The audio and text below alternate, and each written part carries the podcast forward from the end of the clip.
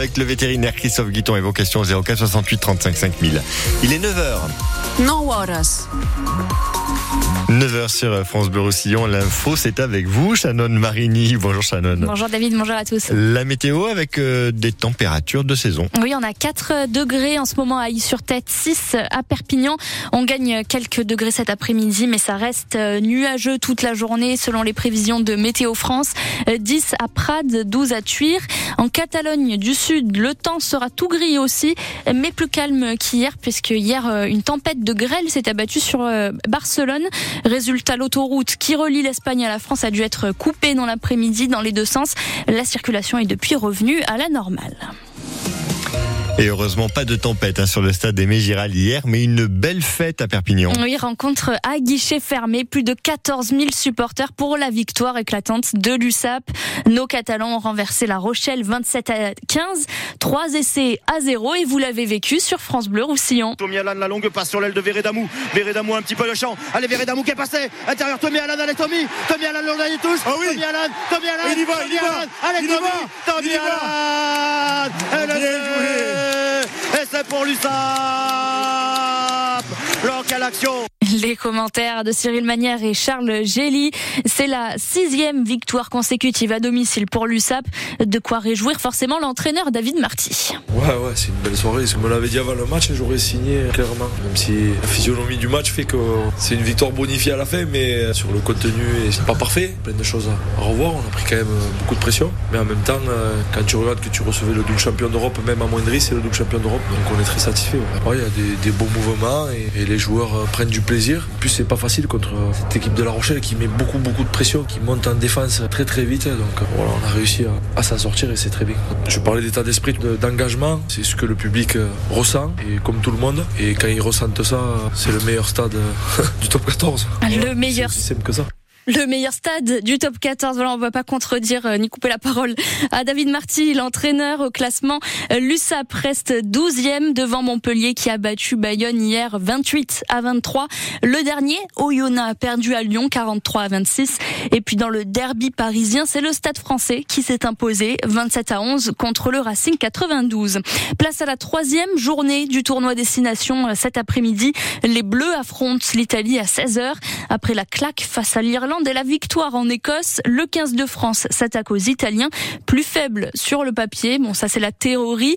Notre Catalan Pozzolo Tulagi sur euh, la pelouse au coup de sifflet, titulaire pour la première fois avec les Bleus. France Bleu il est 9h02. Un accident hier soir, un choc frontal entre deux voitures à l'entrée de Sainte-Marie-la-Mer. Les deux conducteurs, une femme de 20 ans et un homme de 50 ans, ont été transportés à l'hôpital de Perpignan. Plusieurs euh, traumas euh, sur euh, ces deux conducteurs. La circulation a été coupée pendant deux heures, le temps de l'intervention. Le cirque de Venise a pris ses quartiers sur le parking du Parc des Expos à Perpignan. Oui, avec ces tigres, ces chameaux, ces lamas et même ces zèbres, une quarantaine d'animaux sauvages en tout pour assurer le spectacle.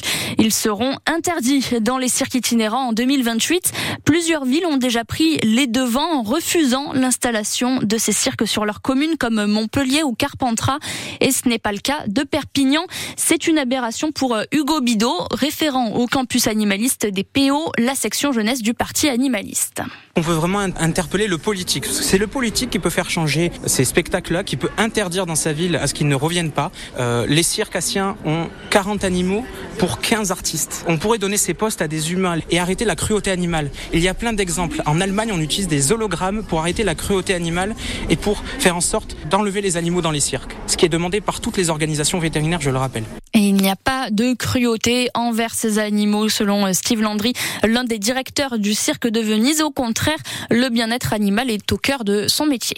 On passe plus de temps avec nos animaux, bien souvent, qu'avec notre propre famille. Nous sommes l'un des pays les mieux encadrés d'Europe pour le bien-être animal et principalement de la faune sauvage. J'ouvre mes portes à ces, à ces personnes-là. Je leur fais régulièrement, ils ne veulent jamais rentrer sous le chapiteau, hein, pour leur montrer un petit peu nos tables de- de- d'entraînement et d'éducation avec nos pensionnaires, qui sont basées essentiellement sur la confiance et le bien-être. Mais ils refusent le droit d'ouvrir les yeux sur une telle transparence.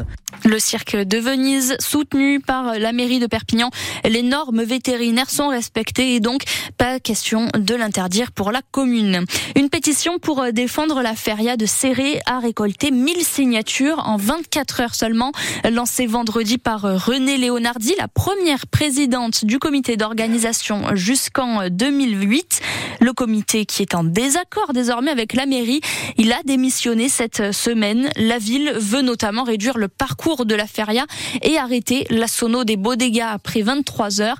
La feria de Serré qui accueille chaque année 50 000 personnes sur trois jours en juillet. Et puis fini les sorties de pêche à l'improviste dans le golfe du Lion. Il faut maintenant une autorisation. le parc naturel marin prend de l'avance sur une réglementation européenne qui doit être appliquée en 2028. L'obtention de ce document pour les pêcheurs de loisirs est automatique. Il n'y a pas de quota. Il faut simplement faire la demande sur l'application Catch Machine. Pour l'instant, si vous n'avez pas ce fameux document, vous ne recevrez pas d'amende. Suzanne Chodjaï, l'idée est plutôt de collecter des informations. Oui, on estime que 10 000 pratiquants amateurs pêchent dans le golfe du Lion, chiffre qu'il sera possible d'affiner avec ces demandes d'autorisation. L'idée aussi, en poussant les utilisateurs à télécharger cette application Catch Machine, c'est de les encourager à déclarer leur capture. Rien d'obligatoire là, pas encore en tout cas, mais pour l'instant, on n'a aucune idée du nombre de poissons pêchés dans le golfe, ni des espèces les plus prises. Le parc naturel marin a bien réalisé une étude sur la côte sableuse de Lecat à Argelès-sur-Mer et sur un an, 17 tonnes de poissons sont pêchés, étude qui n'inclut donc pas les captures au large de la côte rocheuse d'Argelès à Cerbère. Pendant un an, les agents du parc vont donc sensibiliser les pêcheurs, les aider à se procurer l'autorisation, de sanctions. Et d'ici l'an prochain, en revanche, les pêcheurs qui ne sont pas en règle risquent en théorie jusqu'à 22 500 euros d'amende. Suzanne Chaudjaï, et puis dernière précision, l'autorisation est à télécharger avant votre première sortie une seule fois seulement euh, par période de pêche. Le foot en Liga, le championnat espagnol, le Barça euh, se donne un peu d'air avec euh, hier une large victoire à domicile 14 à 4 pardon à 0 face à Retafe. Le Barça remonte donc provisoirement à la deuxième place du classement.